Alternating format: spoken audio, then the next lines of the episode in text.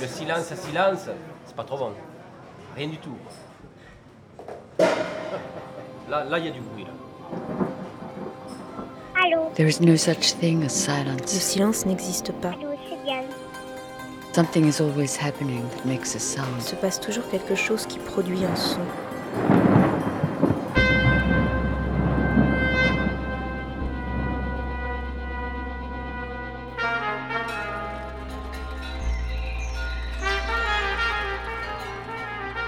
Récréation sonore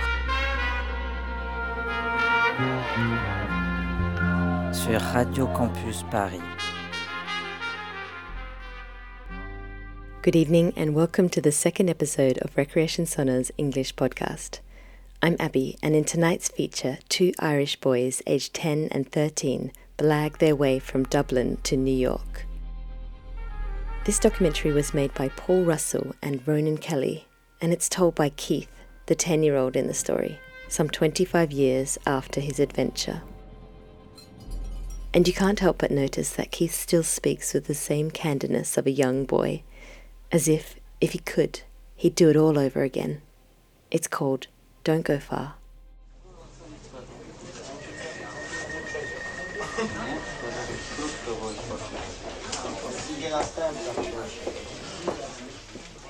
Dublin, August 1985. Two Dubliners on the Dart. This is the new suburban rail system. Just opened.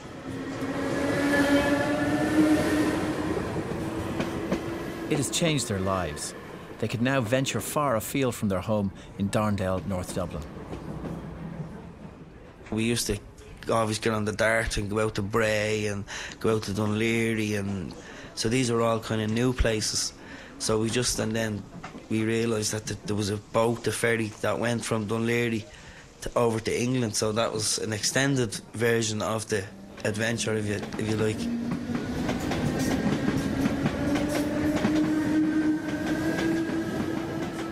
we went over a couple of times. Like we used to do this kind of on a regular thing. We'd go over to bunk on the ferry over to England and then go from there, jump on a train or a coach or whatever, and go on an adventure.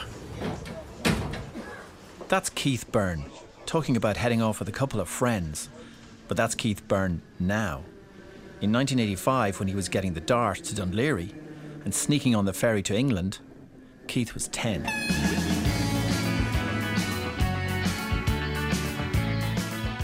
We'd gone to Pwllheli in um, the holiday camp like Butlins and Pontins and Blackpool, I think, as well. We, we went to as well. So, Keith Byrne, aged 10, and his friend Noel Murray, aged 13, are sitting on the Dart train into town. But the town they're heading for isn't Dublin. In fact, it isn't even in Ireland. Keith and Noel's final destination is so far away, and the story of their epic journey there causes such a fuss that within a couple of days, these two boys sitting on a Dublin train in August 1985 will become front page news. This is Morning Ireland. It's a quarter past eight. The news headlines. Two Dublin boys. The news headlines.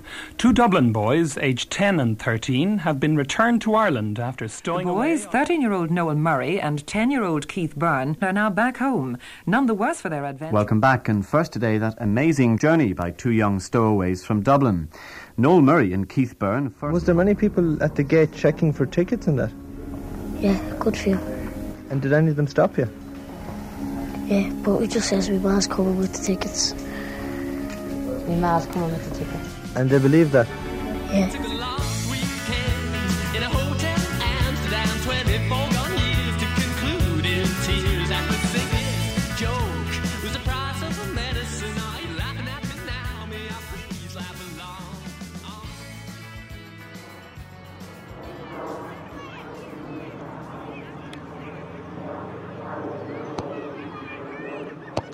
The day of Keith's adventure began quietly enough. We were kind of just hanging around the our local area. Basically, we had Noel just knocked in for me into my house. My mum had asked me to go around and get some potatoes in the shop. I brought them back. My mum says, "Don't go far. Your dinner's nearly ready or whatever." And I says I won't. I was in the garden, and and then he just says let's go out to Dunleary, and it kicked off from there. I was born and bred in Dublin, reared in Cabra, and then we moved to Drumcondra for a couple of months, and then we eventually moved out to Belcamp 26 years ago. Keith's school life was unsettled too. In 1985, at the time of this story, he was in St Joseph's Industrial School in Clonmel. I was basically truanting from school, not going to school, and acting the idiot and whatever else, so I was sent down there for me sins. We were very, very streetwise for our age, you know, kind of like when we were living in Drumcondra, I was only around seven years of age, eight years of age, and my mum used to have to collect our money up in Cabra. Because she, she had young kids, she couldn't make the journey, and I used to get on the bus. I was only seven, and I, I used to get on the bus, get, get off the bus at Phibsborough, and get on the Cabra bus up to Cabra, get off the bus up there, meet my nanny, go to the post office, collect the money, and make the journey back. And you know, I was like wide enough to do that at that age, and wide enough. I used to put the money in my sock, and you know, like I was like I would have been way ahead of other kids at that stage. Of the, you know, we were quite streetwise, you know.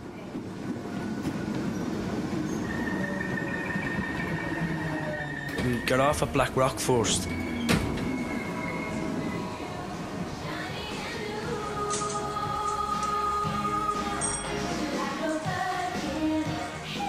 Had got some haversacks and tracksuits and things like that. We had shoplifted them in the shopping centre out there.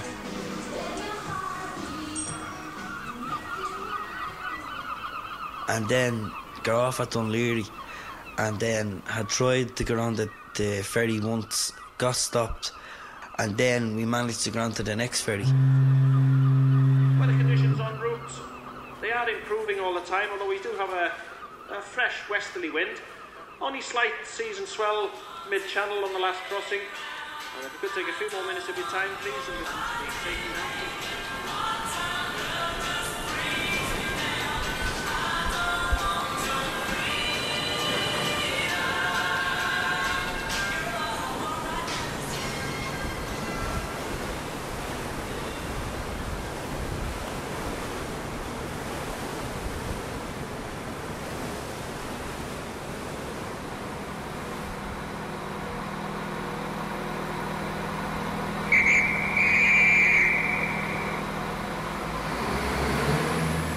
Over to England then, and then we just waited on the train then. The train went directly from Holyhead to London.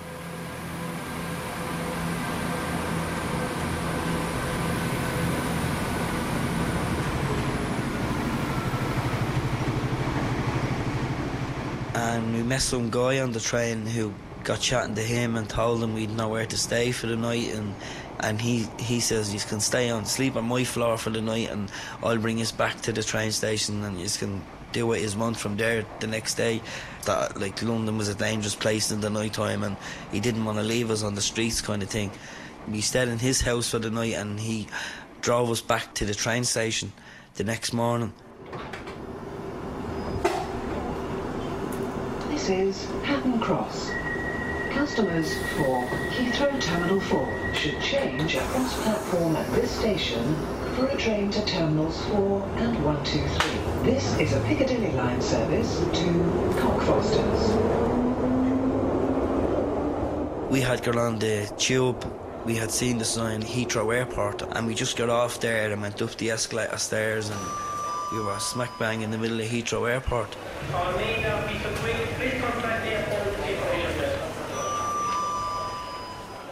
and we were kind of thinking, oh, we'll fly home. We'll see can we get on a plane and fly home to Dublin. That was that was our idea at the time. So we kind of come up the escalator and we were smack bang in the middle of this huge place that was nothing like Dublin Airport at all. It was like ten times the size. We were just amazed. There was like a some kind of a fountain thing that you throw money in, like a wish mail thing, and we had taken some money out of that. You know, microwaves are really so simple, and that's what makes it good. in the airport we had found these like lounge chair seats Timotei where you put a coin in and you can watch a TV screen. Monday, wrote Mr. Kipling, the form of my exceedingly delicious apple pie. else can help, and if you can find them, maybe you can hire the A team.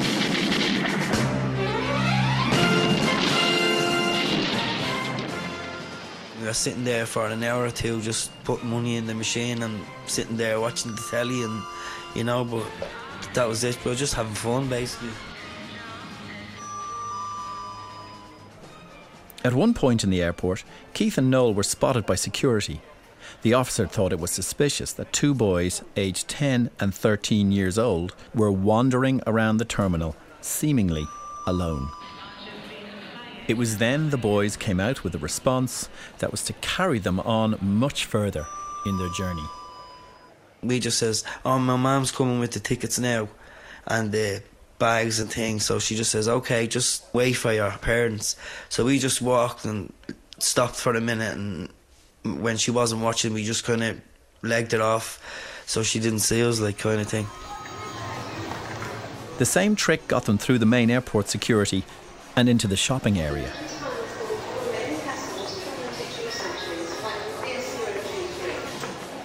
we walked on through. Like we just had a little a little carry bag with us, a plastic bag with a few sweets and things like that in it. That was it basically. They just let us walk through kind of thing when we told them our parents was coming with the tickets. For the two boys, this wasn't so much duty free as plain old free.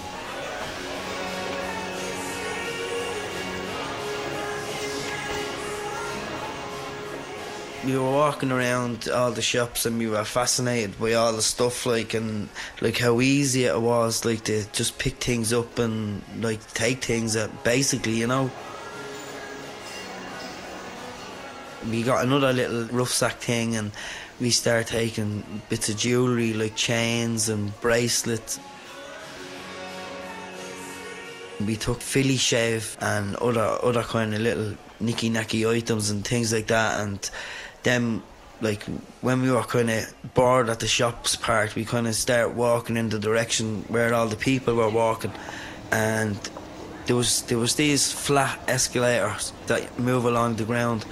And I remember we got on one of them and we just asked the person the man where where is this plane going? And he says New York. And we kind of just looked at each other and says yeah we'll go Finally, they got to the boarding gate and the airline staff checking boarding passes. This would be the end of their adventure.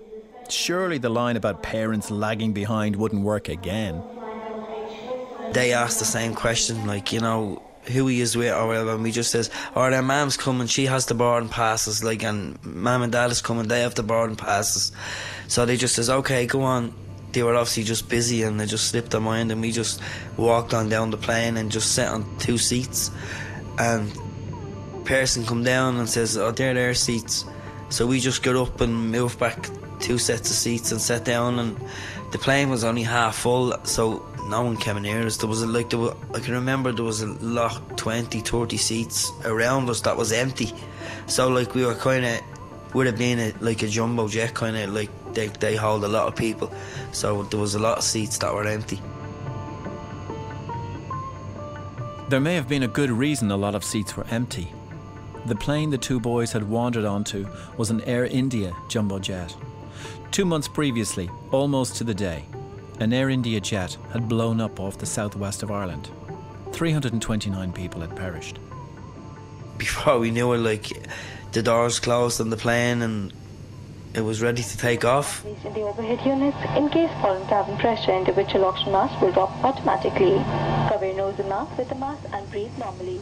We couldn't believe like that no one had actually copped on to like what we were doing or like these these two kids are sitting on their own and like who's with them or anything like that like um,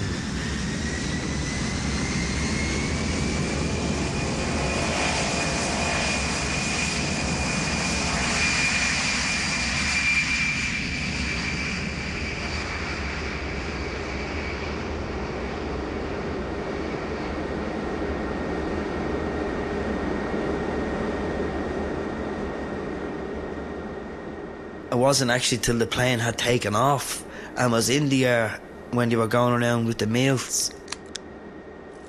The air hostess came up to us again, and we were sitting on our own, and says, uh, "Would we like something to eat?" And where was our parents? And we just says that they were up on the front of the plane, and they gave us a curry, called it an Indian curry, which I can remember was too hot for me, so I didn't take it. I didn't eat it. I just ate the bap that was with it, and some water.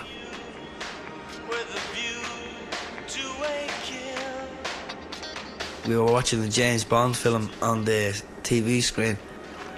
Have security keep a good eye on him.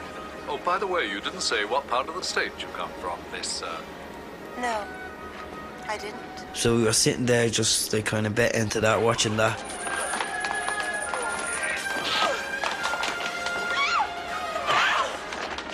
And we were kind of bored, so we were just walking around the plane and going back to our seats. And Noel had fallen asleep, and I was just rambling up and down. And then I come back down, and I fell asleep, and then we kind of just landed then in in America.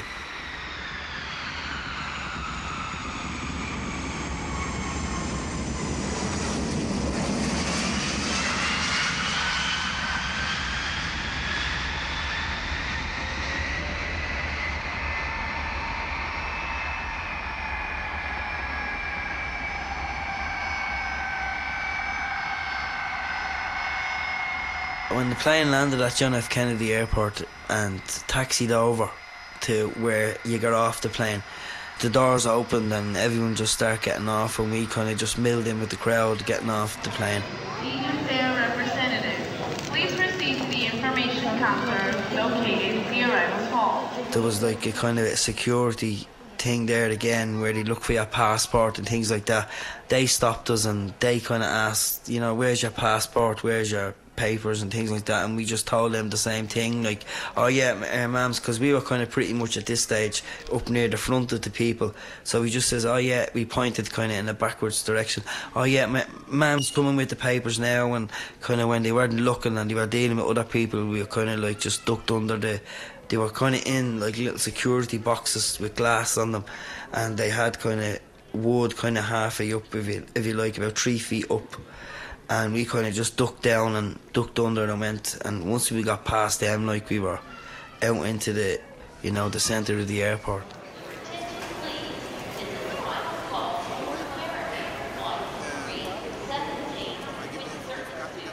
we had kind of looking around, just walking around the airport. It was so big, huge. We were fascinated by everything, all the different people. Like, because like at this stage in Ireland, there wasn't that many black people or different like nationalities and. And, and like in the middle of John F. Kennedy Airport in 1985, you have all different kind of people. So we were just totally fascinated, and everyone is so tall and you know everything is just bigger and so we were walking around the airport for nearly two three hours just, just looking at everything and fascinated by everything before we even ventured outside the airport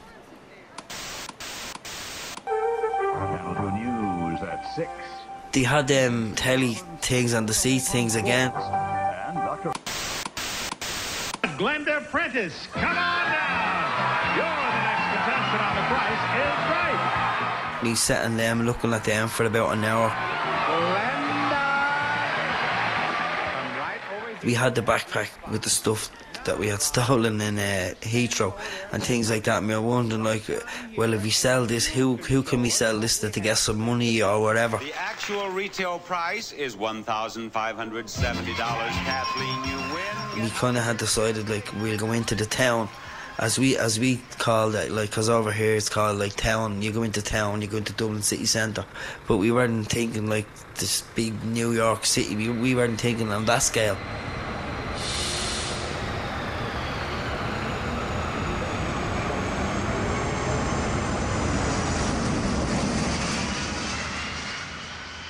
So now, you have two Irish schoolboys in the middle of JFK Airport, one age 10, one age 13.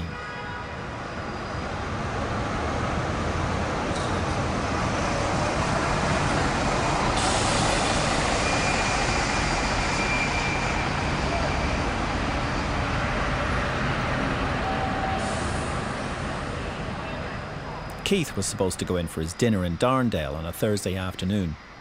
Instead, he and Noel bunked off on the Dart. They stayed on as far as Dunleary Ferryport. They sneaked onto a ferry bound for England, got a train to London, got the tube to Heathrow Airport, and blagged their way onto a New York bound jumbo jet. All this they did with a bit of boyish charm, cunning, and the odd few words. They were ready to take on Manhattan, but it was not to be, for it was the few words that would let them down. We had seen this person in, in a uniform who we thought was a security guard. And so we walked we walked up to him and anyway, not realising that he was a policeman and asked him like, Hey mister, how do you get into town? And he kinda looked at us a bit strange and he kinda says, Who you guys with and we just says, uh, well we're our mum and dad, you know, and he says, Where is your parents? And at that stage I think it dawned on us that like oh shit like what we had to do and like we kind of got afraid then like we're at the being traveling on a plane for so many hours we're, we're like thousands of miles away from home. And we kind of just said to him look at we're not with anyone. We're on our own. And he says we're at the bunking on the plane. And he didn't understand what we, what we were meaning he, he just says hang on guys for a minute and he got on his radio his walkie talkie and a police car just pulled up then and he put us in the back and brought us to the, I think it was the 15th precinct or something like that.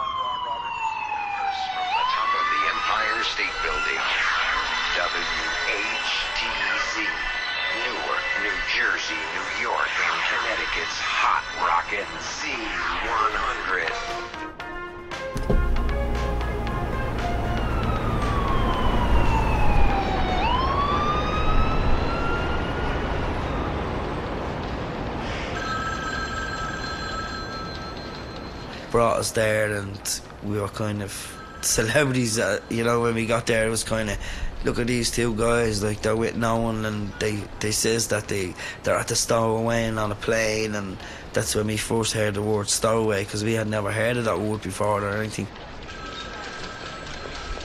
we were with the guards, so we kind of knew we were safe, if you know what I mean, and that they'd kind of organised some way of getting us home. Like, although nobody had said that to us or anything like that, they had just kind of asked us questions of what we had done and how we had done it and things like that, and we just decided among amongst the two of us that we'll tell the truth and we'll tell them everything, because like we just wanted to go home as quickly as possible at this stage.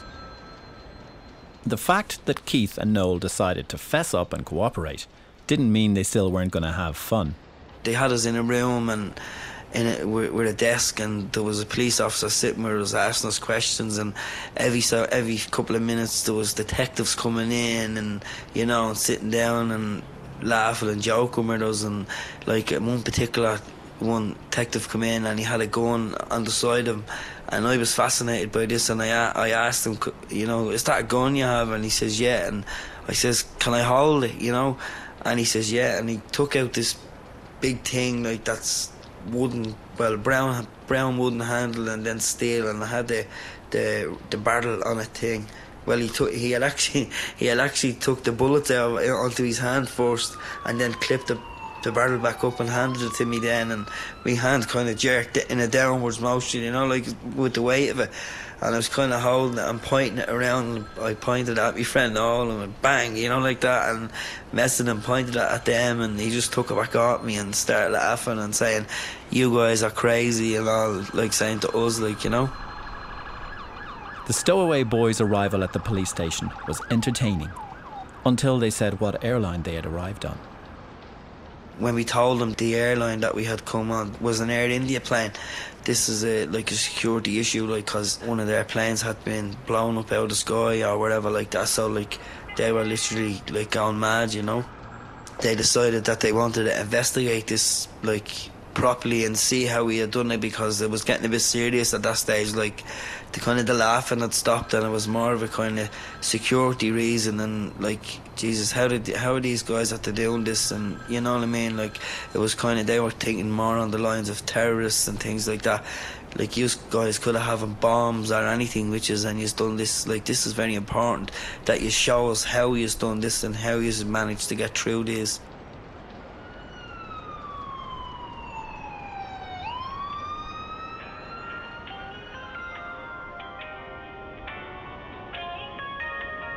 Put us in a hotel in a penthouse suite with um, five security guards overnight and gave us BLTs and chips and everything. Fed us like lords, like we loved it.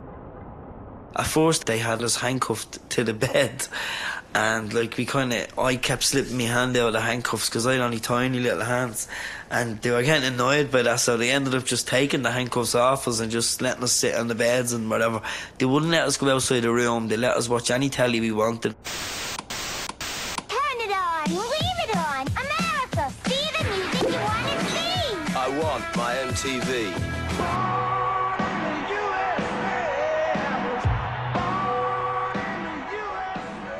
Still had the bits of jewellery and the things of that and we had been thinking like because we had no money what we were going to do with this.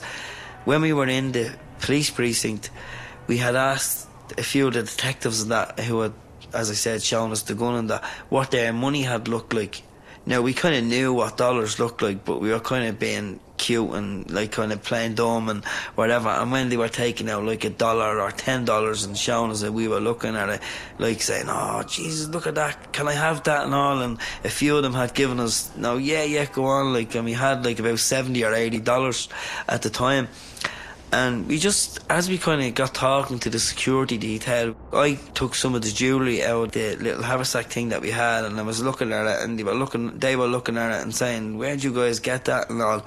And we asked them did they want to buy it? And like some they bought some off us you know? And we asked like like who was it for? And they said they were going to give it to the hookers over there when they t- told us in detail like prostitutes or whatever like we were well here we didn't care. We were just getting we were selling it. They were giving us money and so we hadn't a penny going over.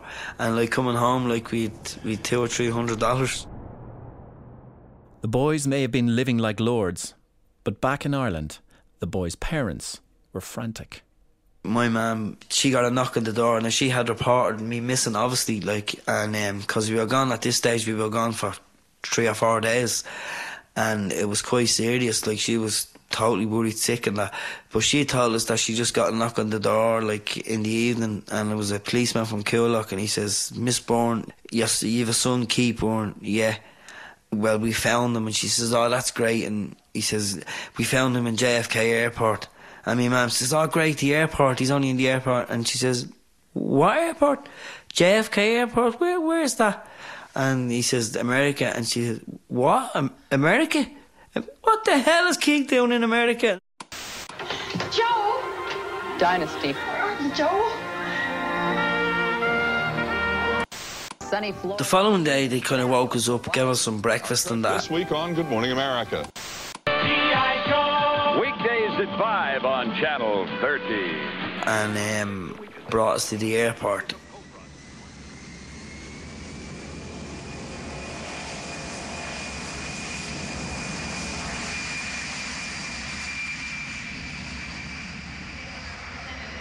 Please receive the information counter located zero. When we got to the airport, they kind of had some part of a shut down kind of thing, and they brought us right up to where the plane had come in, and we showed them which corridor because we remembered which corridor we had come through and come down, and showed them like like we got off the plane here, and we walked down here, and we told them when we got to the immigration kind of thing, how we got through that, and like what we what we had told the immigration guy and ducked under the thing, like, and like he was busy. It wasn't his kind of fault, you know, like, because we knew he'd kind of probably get into trouble or something like that, you know. So like, we showed him every way that we went and everything, and then told him we were in the airport for two or three hours later after that. They brought us back to the hotel, and there was reporters trying to get up to the room to see us and things like that. They actually kept us in New York for about two days.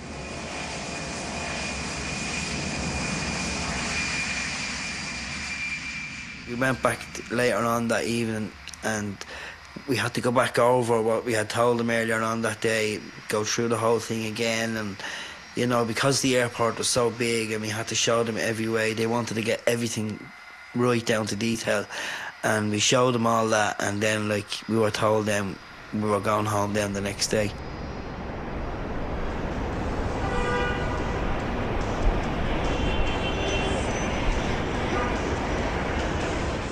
The security guys, two of them brought us out in a car. Brought us to the Empire State Building and bought us a monument, little tourist kind of thing, if you like, of the little square piece of marble with the Empire State Building on it. We had flags with I Love New York on it. Banners, I Love New York, things. They bought us things like that and all and gave us that.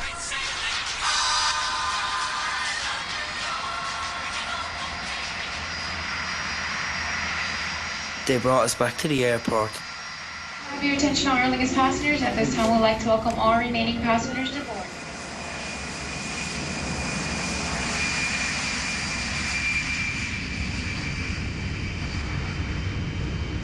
We were on an Aer Lingus plane, we were safe, you know.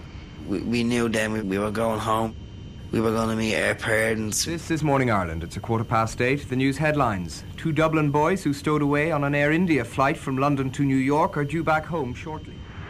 Gander Shamrock 115, flight level 330, estimating overhead. Despite feeling safe and looking forward to meeting their parents, Keith and Noel decided they'd played along with the authorities for long enough.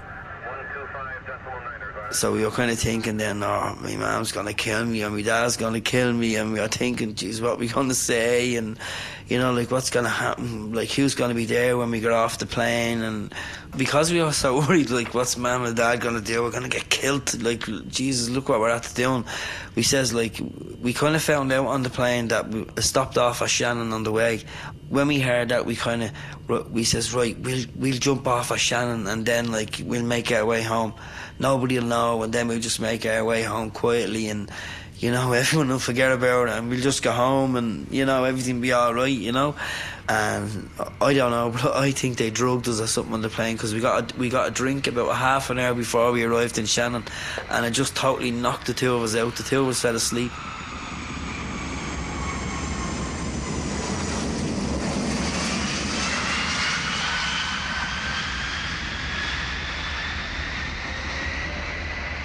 News headlines Two Dublin boys who stowed away on an Air India flight from London to New York have arrived home. And when we woke up, like the police were standing beside us, everyone else had gone off the plane, and like we had to come down the stairs and walk across the runway, and they brought us into the security area, and Coolock Gardaí were waiting there for us, and they took they took control of us then. And the details now from Anne Doyle. Two Dublin boys who stowed away on an Air India flight from London to New York at the weekend are now back home, none the worse for their adventure and a little richer. The boys, 13 year old Noel Murray and 10 year old Keith Byrne, are both from the Dublin suburb of Darndale. They were discovered by New York police on Saturday standing on a pavement near the airport terminal. They first told police they had lost their tickets and their mothers had their passports. But the police contacted Gardaí in Dublin and found they had been missing from home for several days. Earlier last week, There was a, a guard from Coolock who who knew us quite well. We used to put him through like a lot of bother kind of thing, you know. And he was there, and when he seen us, he says, "You know what? He's two feckers, you know." He says, "What is what have you got up to now?" And he kind of grabbed us and took, and there was another guard with him, and they just threw us into the back of a squad car. Airport, New York police had given them money with which they bought souvenirs for their families and still had a few cents left over. It was all photographers and all snapping photographs and everything else, and we were kind of waving out the window and roll down the window and out with the flags. And he was like, "Get them windows up and you don't be way. Who just think is hard and all celebrities and you know all this." And we were just having great crack, you know, like. Our reporter Porrigo Kira was there and spoke to a somewhat subdued young Keith Byrne and to his parents. The boys' first attempt to get to Britain on the Holyhead ferry last Thursday failed, and they were sent back to Dublin then. But, as Keith explains, they were not to be put off. We went back on the boat to uh, Holyhead again. Uh, got the train to London, the plane to New York. Was it hard to get out to the airport in London? No, How did you do that? by train and bus. Did you have tickets? We pay on the bus, but not on the train. So when you got to the airport, did you know what you wanted to do?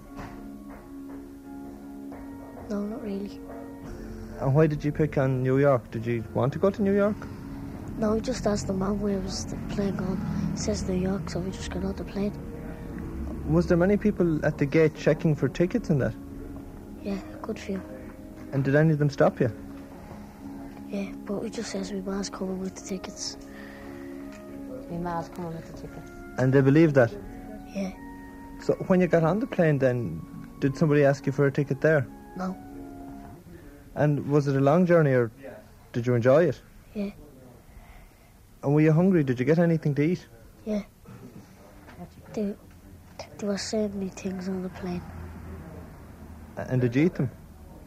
No, Didn't like them. What, what, what did they give you?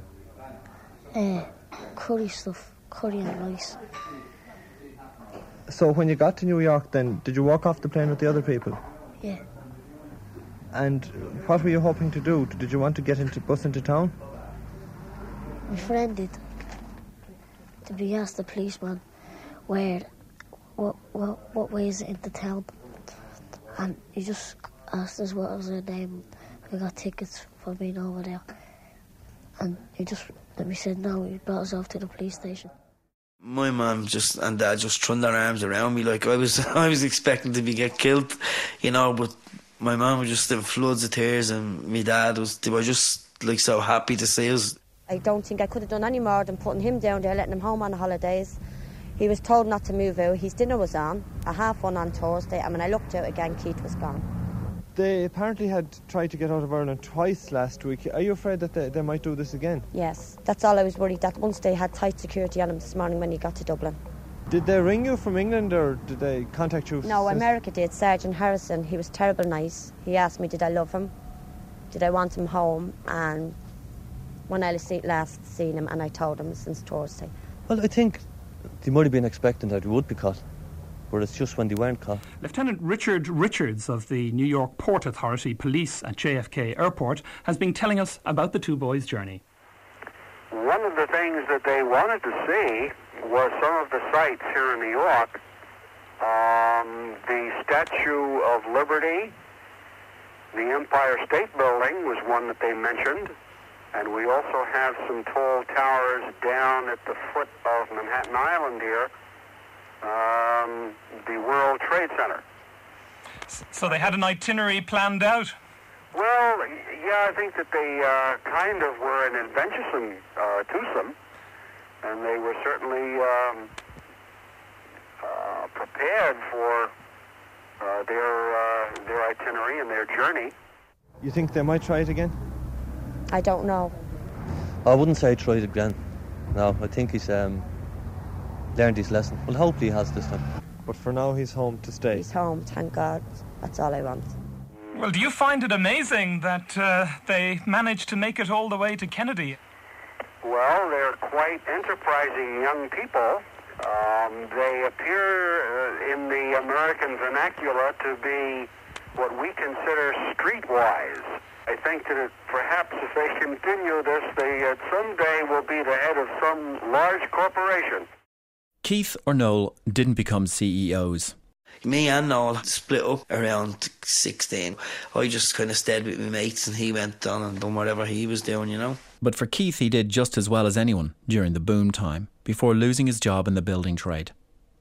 Keith's a family man, loves his kids, and it's clear he and his partner plan to raise them right.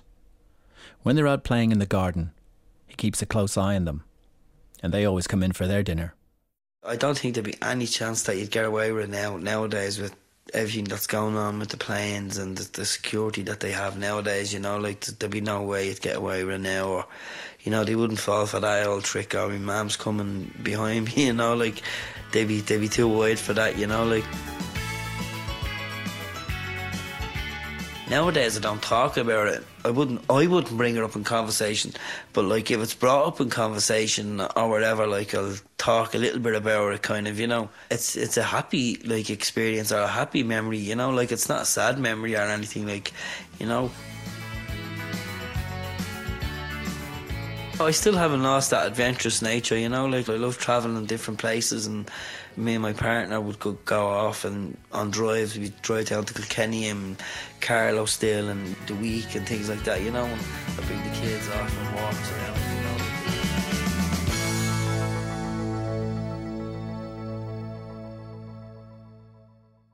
Don't Go Far was produced by Paul Russell and Ronan Kelly for Documentary on One on RTE Radio Island. Récréation sonore. See you soon.